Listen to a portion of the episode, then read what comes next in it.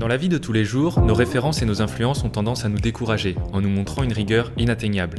Certains souhaiteraient qu'il existe une to-do list à remplir pour devenir productif et créatif. Il suffirait alors de cocher les bonnes cases et tout deviendrait plus simple. D'autres ont l'impression que ces deux qualités leur sont inaccessibles, trop ambitieuses ou réservées à une élite. Pourtant, à travers nos qualités et nos défauts, nous pouvons tous être créatifs et productifs à notre manière sans forcément suivre la morning routine de notre influenceur préféré. En changeant d'état d'esprit, nous nous apercevons qu'il existe une infinité de possibilités pour commencer à créer et produire. Alors commençons par parler ensemble de ce qui nous rend uniques, Nos loisirs, nos passions, notre travail, nos projets. Je suis Adama. et moi, Alexandre, Bienvenue dans le debunk.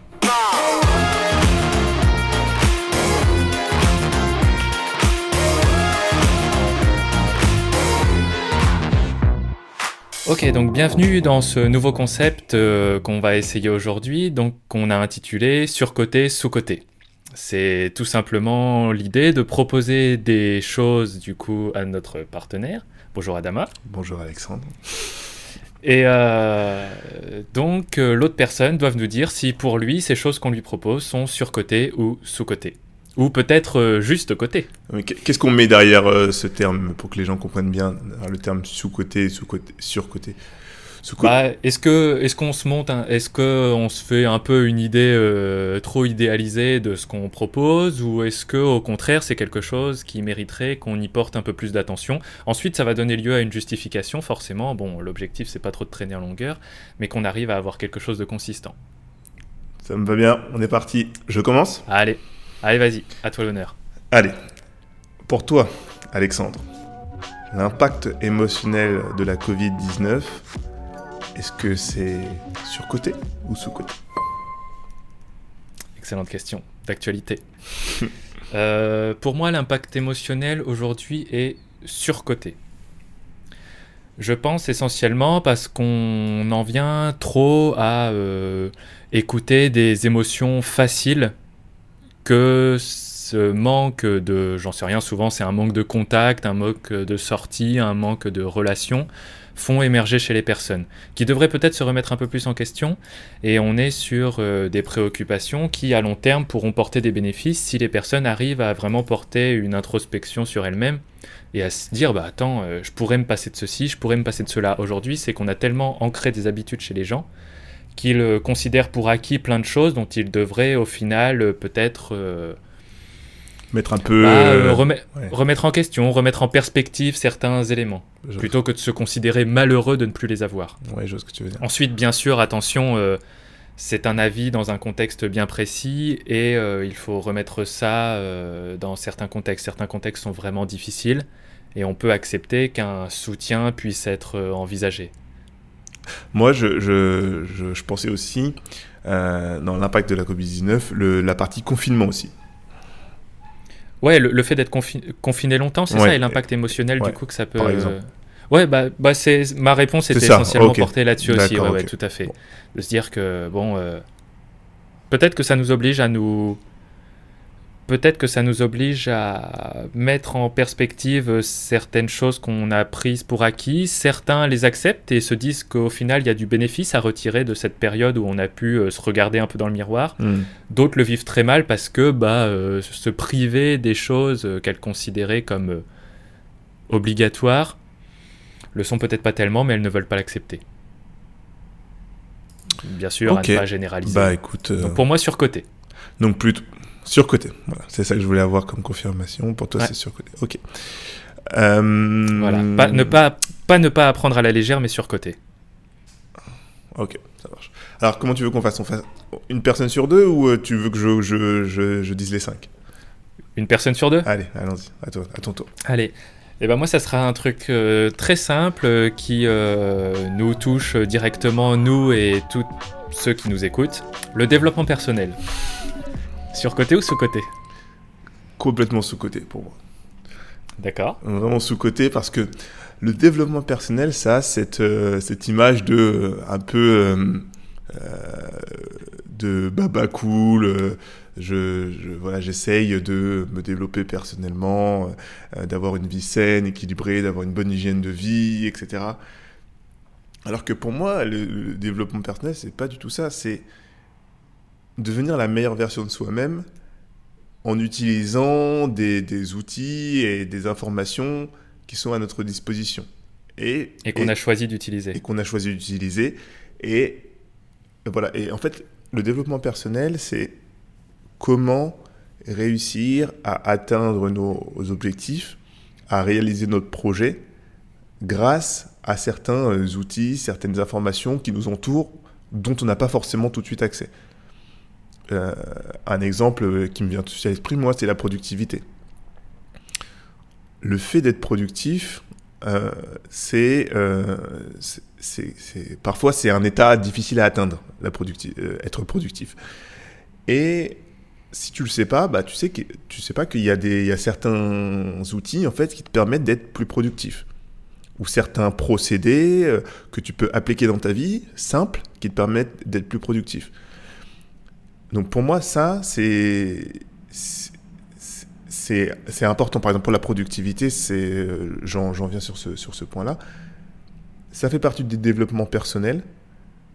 Ça te permet de vivre une vie plus saine et plus équilibrée.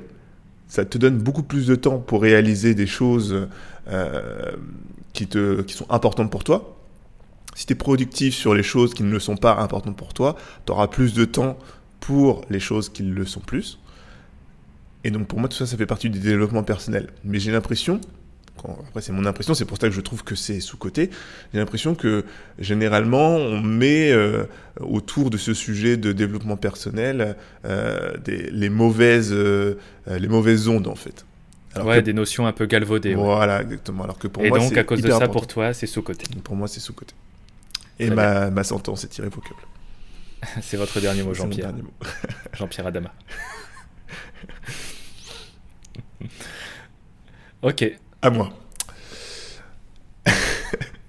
Donc du coup, c'est marrant parce que cette, cette, notion de baba cool, développement personnel, etc., ça rejoint euh, ma question. Pour toi, le yoga, c'est surcoté ou sous-côté Ah, très dur. Très, très, très, très dur. Euh... Ah, puis j'ai pas mis mon Sarwell euh... euh... moi, je dirais que le yoga est euh, sous-côté. Allez, c'est ma décision. Sous-côté. Euh, c'est devenu une mode à un moment. Je pense qu'on est en train de passer cet effet de mode du yoga. Et du coup, on peut commencer à l'envisager comme une perspective de sport ou d'activité physique qui en même temps concilie la dépense énergétique et le bien-être, je dirais pas spirituel parce que j'aime pas trop ce mot-là, hmm. mais le bien-être mental, se libérer l'esprit, etc. Et aujourd'hui, le fait que ça soit passé de mode et que on en vienne à une pratique, je, plus, je pense, plus saine, plus utile, euh, plus quotidienne, fait que pour moi c'est sous-côté. Et j'aimerais être plus souple pour me mettre au yoga. Ok, bah écoute, euh, intéressant. J'aurais plus dit euh, que tu aurais dit sur-côté. Mais sous-côté. Il y a quelques mois sûrement, ouais. Et bah écoute, moi je pense que je, suis comme toi. Il y a quelques mois j'aurais peut-être dit sur-côté. Et je suis d'accord que je... c'est plutôt sous-côté. Je te rejoins. À toi. Très bien. Et alors, euh, on va prendre un autre truc qui, euh, pour chercher la bagarre là, attention à ta réponse, le véganisme, sur côté ou sous côté? C'est ouf, c'est la question d'après. ah merde Bon bah vas-y, comme ça on va avoir deux réponses. Voilà, voilà, on, fait deux en un. Donc après tu, réponds, tu, donneras ton, ton, point de vue. Alors le véganisme, sur côté ou sous côté, euh, pour moi, c'est sous-côté. D'accord. Sous-côté. Alors, pourquoi sous-côté C'est sous-côté le véganisme parce que je pense que, euh, en fait, j'ai commencé à avoir cette, euh, cette opinion que c'était sous-côté grâce à un documentaire que j'ai vu sur Netflix qui s'appelle Game Changers. Ouais, ma, ma cousine qui est. Enfin, mes cousines qui sont devenues véganes aussi m'en parle très très souvent. Et c'est, je pense que si tu l'as pas vu, je, je, te recommande et je vous recommande d'aller le voir parce qu'on on y apprend énormément de choses.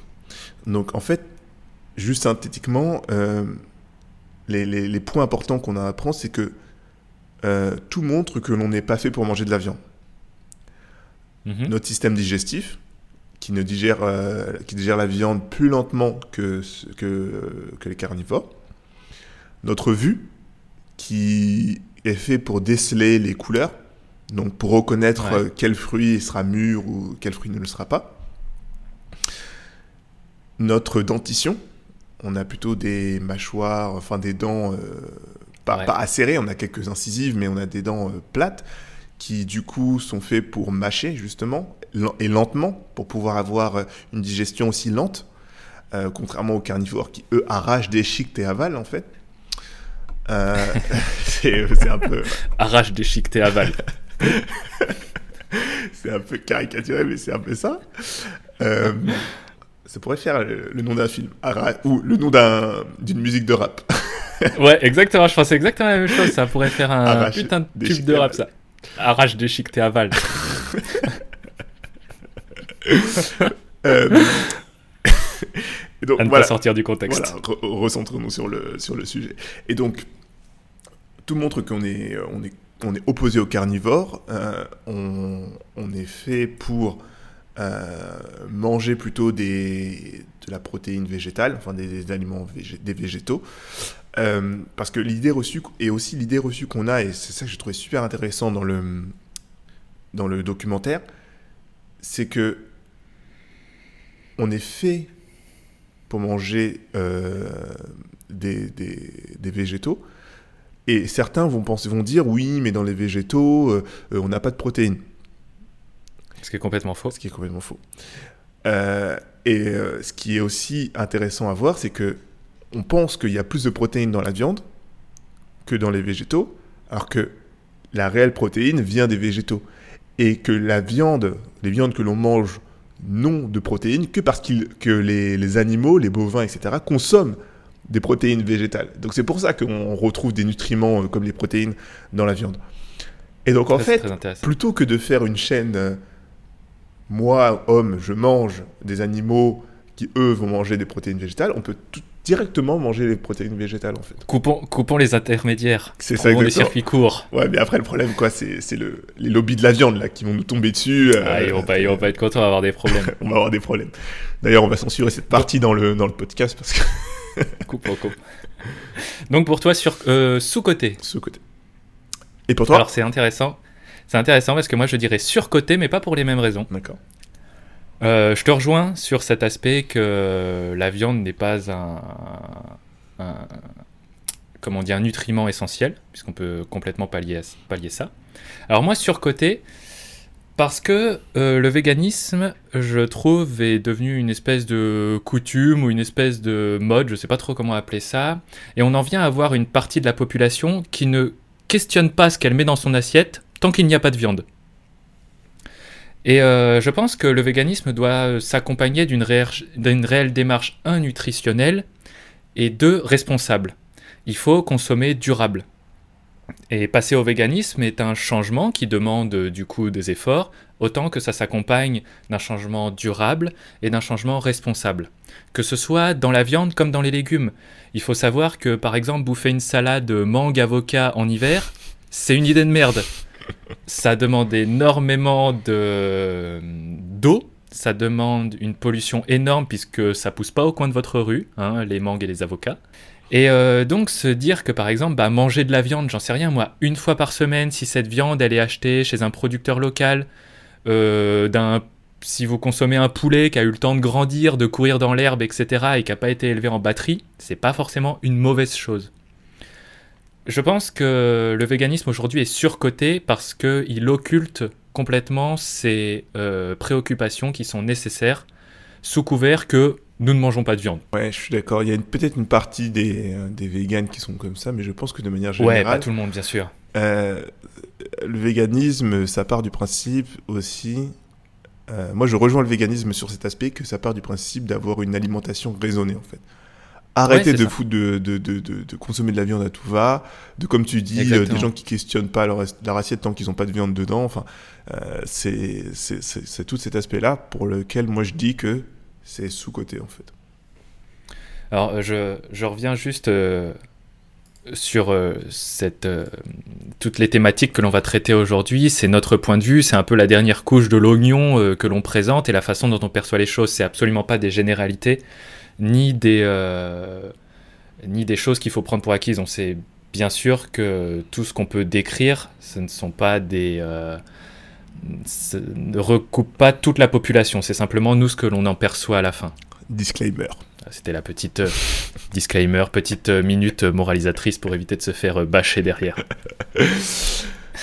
On enchaîne? Euh, le véganisme, c'était moi, donc c'est à toi. Allez. euh, les compétences que peuvent apporter les jeux vidéo sur côté ou sous côté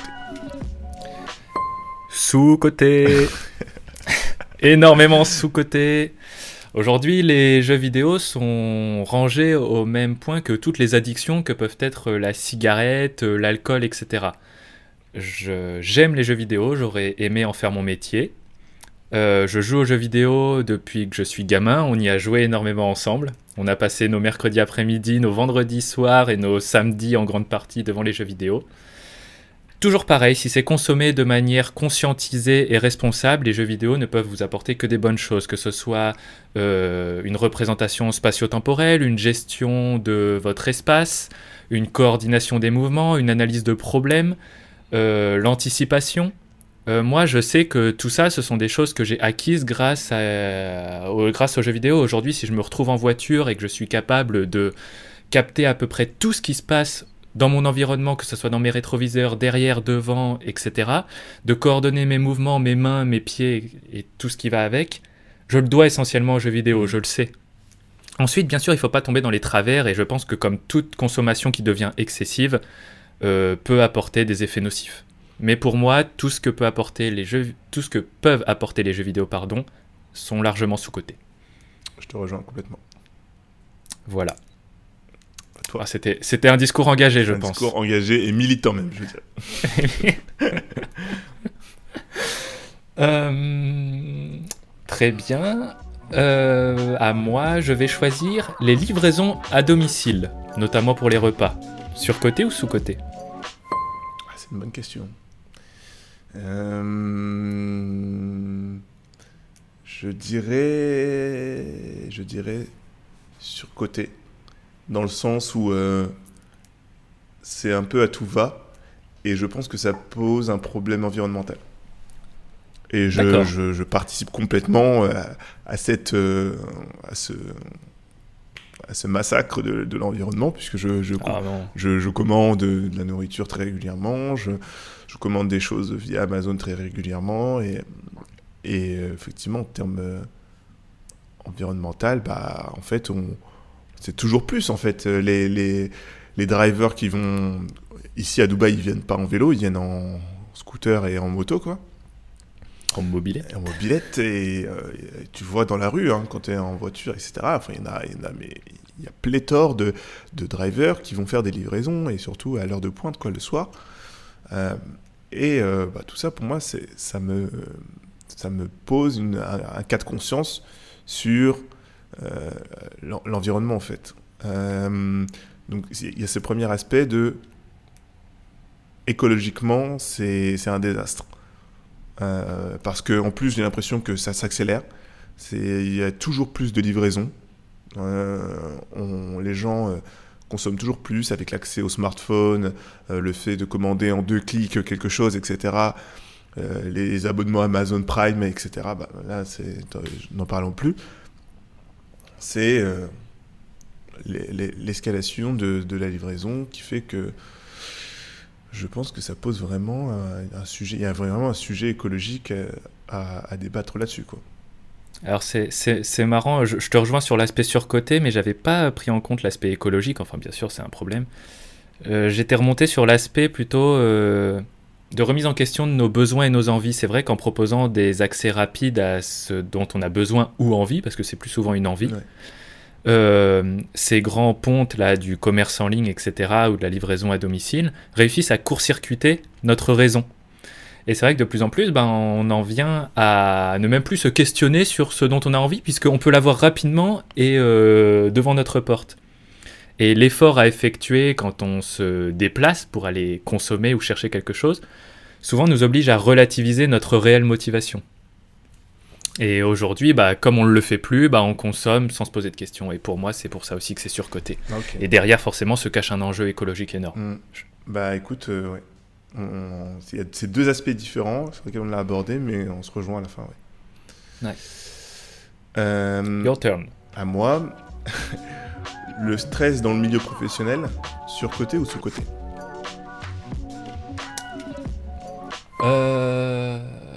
J'aurais très envie de dire les deux. J'aurais très envie de dire les deux. Je dirais peut-être sous-côté. Parce que le stress peut être un énorme motivateur pour euh, le changement ou remettre en question nos objectifs, se poser les questions de ce dont on a réellement envie ou besoin peut-être. Et que le fait de ne pas y porter attention assez tôt, souvent le stress, on y porte de l'intérêt quand on est déjà accablé par euh, tout ce qui a pu nous arriver. Euh, le fait de ne pas y penser assez tôt euh, fait qu'on en vient sûrement parfois trop tard à se demander ce dont on a vraiment envie. Hmm. Je suis d'accord. Donc euh, je dirais sous-côté. Ok. Pris en, pris en considération, je note. voilà. Lequel je vais choisir? Je vais choisir un truc dont on parle beaucoup, surtout depuis le confinement, c'est assez étonnant. les voitures électriques. Euh, bah, du coup, pour le coup, je dirais surcoté. Parce que, euh, justement, on en parle beaucoup. Et notamment Tesla, euh, je pense que, où j'avais entendu que l'action a fait un bond de je ne sais combien de pourcents, 700%. c'est. Qui est pendant le, pendant le, le, confinement. Ouais, c'est une des entreprises qui s'en sort le mieux avec le confinement, à qui ça a le plus profité. Et d'ailleurs, je ne comprends pas pourquoi en fait. Quel a été pour toi l'élément déclencheur qui fait que bah, les voitures électriques a eu le vent, on le vent en poupe maintenant? Je sais pas, il y a peut-être eu un effet boule de neige. Euh, le, confinement a montré qu'en limitant nos déplacements, en restant chez soi ou en consommant plus responsable, il y avait un impact écologique qui donnait un nouveau poumon à la planète. Et peut-être que les gens, ça a suffi de déclic, de déclencheur pour se tourner vers la solution de consommation qui était la plus responsable ou qui était présentée comme la plus responsable, nuance, euh, du coup vers la voiture électrique. Parce que la voiture. Et du coup, Tesla était quand même le porte et aujourd'hui le porte-étendard de la voiture électrique. On le voit, tous les concurrents sont à la traîne. Ouais, je suis d'accord avec toi. Mais comme tu dis, euh, électrique ne veut pas dire forcément écologiquement responsable. Parce qu'il faut la... non, il est là le truc. Il faut la produire l'électricité à un moment donné. Tout à fait. Donc euh, c'est pas forcément non plus euh, très écologique. Mais c'est vrai que c'est plus écologique qu'une qu'un diesel par exemple. Bah sur, traité sur le long terme, oui, mais je crois qu'il faut, je sais pas, il faut il faut une petite dizaine d'années pour que l'électrique devienne plus euh, intéressant économiquement et écologiquement que le diesel ou, l'essence, etc. Ok. Et, euh, juste pour apporter, euh, j'ai eu une réflexion hier sur la voiture électrique et aujourd'hui je la trouve surcotée aussi. Essentiellement parce qu'on est dans une espèce de course à la concurrence. il faut avoir sa voiture électrique. On le voit aujourd'hui, il y en a plein, tous les constructeurs s'y mettent. C'est la mode pour éviter d'être à la traîne. Et aujourd'hui, on n'est pas sur une réelle vision sur le long terme, c'est ça qui me dérange. Et on se retrouve à ne pas avoir une offre aboutie chez les constructeurs qui confondent euh, le problème engagé et l'offre qu'ils proposent. Il y a un problème entre ce qu'ils proposent, la voiture, et le besoin qui est de se déplacer sans encombre. On le voit aujourd'hui, ce qui est chiant avec une bagnole électrique, c'est de devoir la recharger tous les 400 km. Et si Tesla mm. aujourd'hui est pionnier, c'est parce qu'ils ont bien compris que la voiture électrique doit s'accompagner d'un service de recharge compétent. Et il y a ce besoin qui est de se déplacer et l'offre qui est la voiture. Aujourd'hui, il y a un décalage entre ce qu'on nous propose et ce dont on a besoin. Oui, parce que en fait, les, comme tu dis, les constructeurs, eux, euh, euh, leur, euh, leur grosse crainte, c'est de, de, ne pas perdre des parts de marché, en fait. C'est d'être à la traîne le jour où ça sera vraiment la seule opportunité. Exactement, c'est comme seule chance quoi. C'est comme euh, avec le, téléphone portable quand euh, Apple a sorti le téléphone tactile, bah, plein d'entreprises n'y ont pas cru, et, mais il y a beaucoup d'entreprises qui ont, qui ont essayé de suivre, pas forcément avec euh, un tactile très performant, mais qui, qui ont tenté de, suivre la marche parce que on sentait le vent en poupe pour le tactile en fait. Et, et, et, on, le voit, les entreprises qui ratent la marche du changement, Elle reste sur le carreau. Hein. Qui se souvient aujourd'hui de Kodak Ouais, Vous vous souvenez de Kodak Ouais. qui prenait des, qui développait des appareils photo et des pellicules euh, à l'époque où on imprimait encore nos, nos photos? Bah ils se, ils ont pas cru au numérique. Bah aujourd'hui Kodak, euh, ouais, ça existe encore, mais c'est plus aussi grand que ce que c'était quoi. Ou euh, moi je pense aussi à Nokia. Ou Nokia aussi qui, a- qui galère un peu et qui joue en plus sur la nostalgie aujourd'hui Mm. pour revenir un peu Tout à fait. avec son, son, son vieux 33 quelque chose. 3310. là, je sais plus exactement. 3310. Ok donc les voitures électriques, euh, tout ça pour, moi, dire euh, euh, surcoté. surcoté, ouais. Ça c'est sûr. Tout à fait. Ok. Euh, c'est ma dernière ou t'en as encore une toi après? Euh, J'en ai encore deux s'il faut. Ok. Moi c'est ma dernière. La pizza hawaïenne. Pizza avec euh, Sur- ananas euh, dessus. Surcoté Surcoté, si. sous-côté Voilà, tu m'as même pas laissé finir. Euh, non, mais désolé, toi, désolé, désolé, je suis trop près. C'est la surcotée. Si le diable était cuistot, il aurait inventé la pizza hawaïenne. Putain, c'est tellement dégueulasse ce truc. Déjà, l'ananas comme aliment dans, dans mais quelque chose mélangé à quelque chose, c'est pas bon. Mais s'il vous plaît, gâchez pas une pizza. C'est incroyable ça. Tu sais que j'ai déjà essayé la pizza hawaïenne. Ce n'était pas mauvais. Ah mais j'ai déjà essayé aussi, et c'est pour ça que je suis capable de dire que c'était pas bon. Ah, bah, Moi, je trouvais que c'était pas si mauvais que ça. Je dirais quand même que c'est surcoté, Ouais, surcoté de ouf. mais c'était pas si mauvais. Donc, euh, un petit surcoté Bon, allez, un petit surcoté. Allez. pour moi. Euh, Ok, il m'en reste deux. Euh, J'en ai un qui est un peu sérieux et le dernier, je te le poserai comme ça juste pour qu'on rigole un peu. ok. Euh, les tablettes, genre iPad, euh, Surface de Microsoft, etc. Surcoté ou sous-côté Pour moi, sous-côté. D'accord. Sous-côté, et j'ai tendance à penser comme ça maintenant depuis, je dirais, quelques mois maintenant. Un peu plus, quelques ans, quelques- une année. Où je trouve que la tablette a son utilité parfaite entre le téléphone et l'ordinateur. Euh, c'est un outil de productivité très utile. Et de plus en plus, moi je vois pour euh, la rédaction par exemple de podcasts, euh, au niveau de la prise de notes, de la recherche, etc.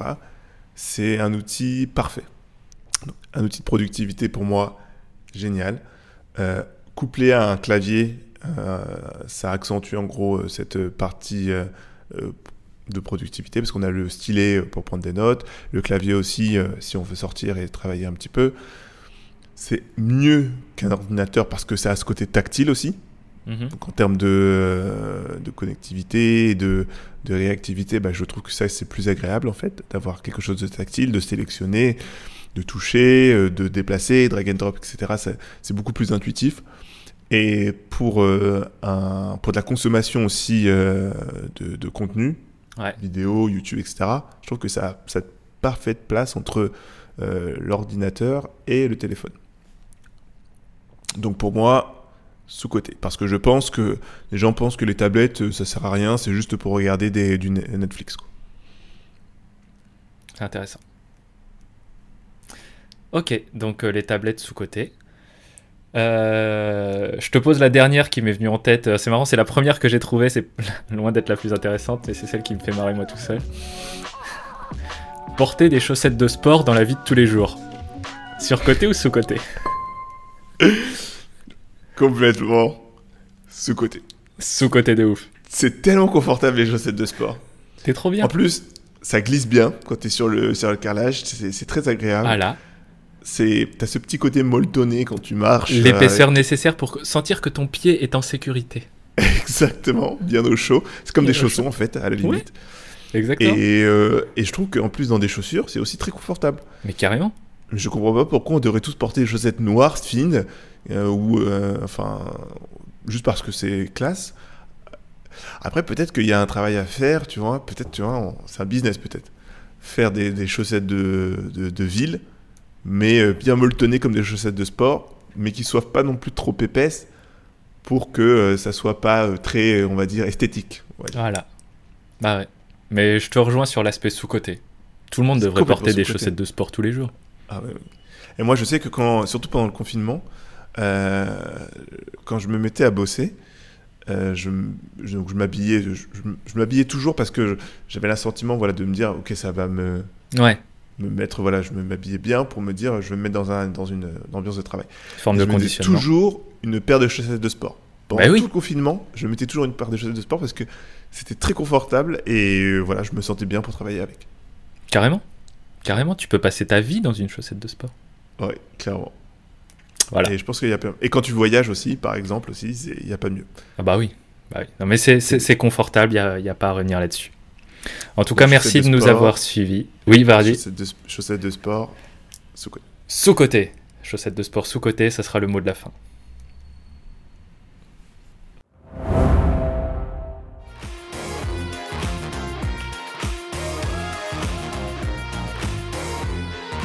Nous espérons que cet épisode vous a plu et qu'il vous aura été utile dans votre recherche de productivité et de créativité.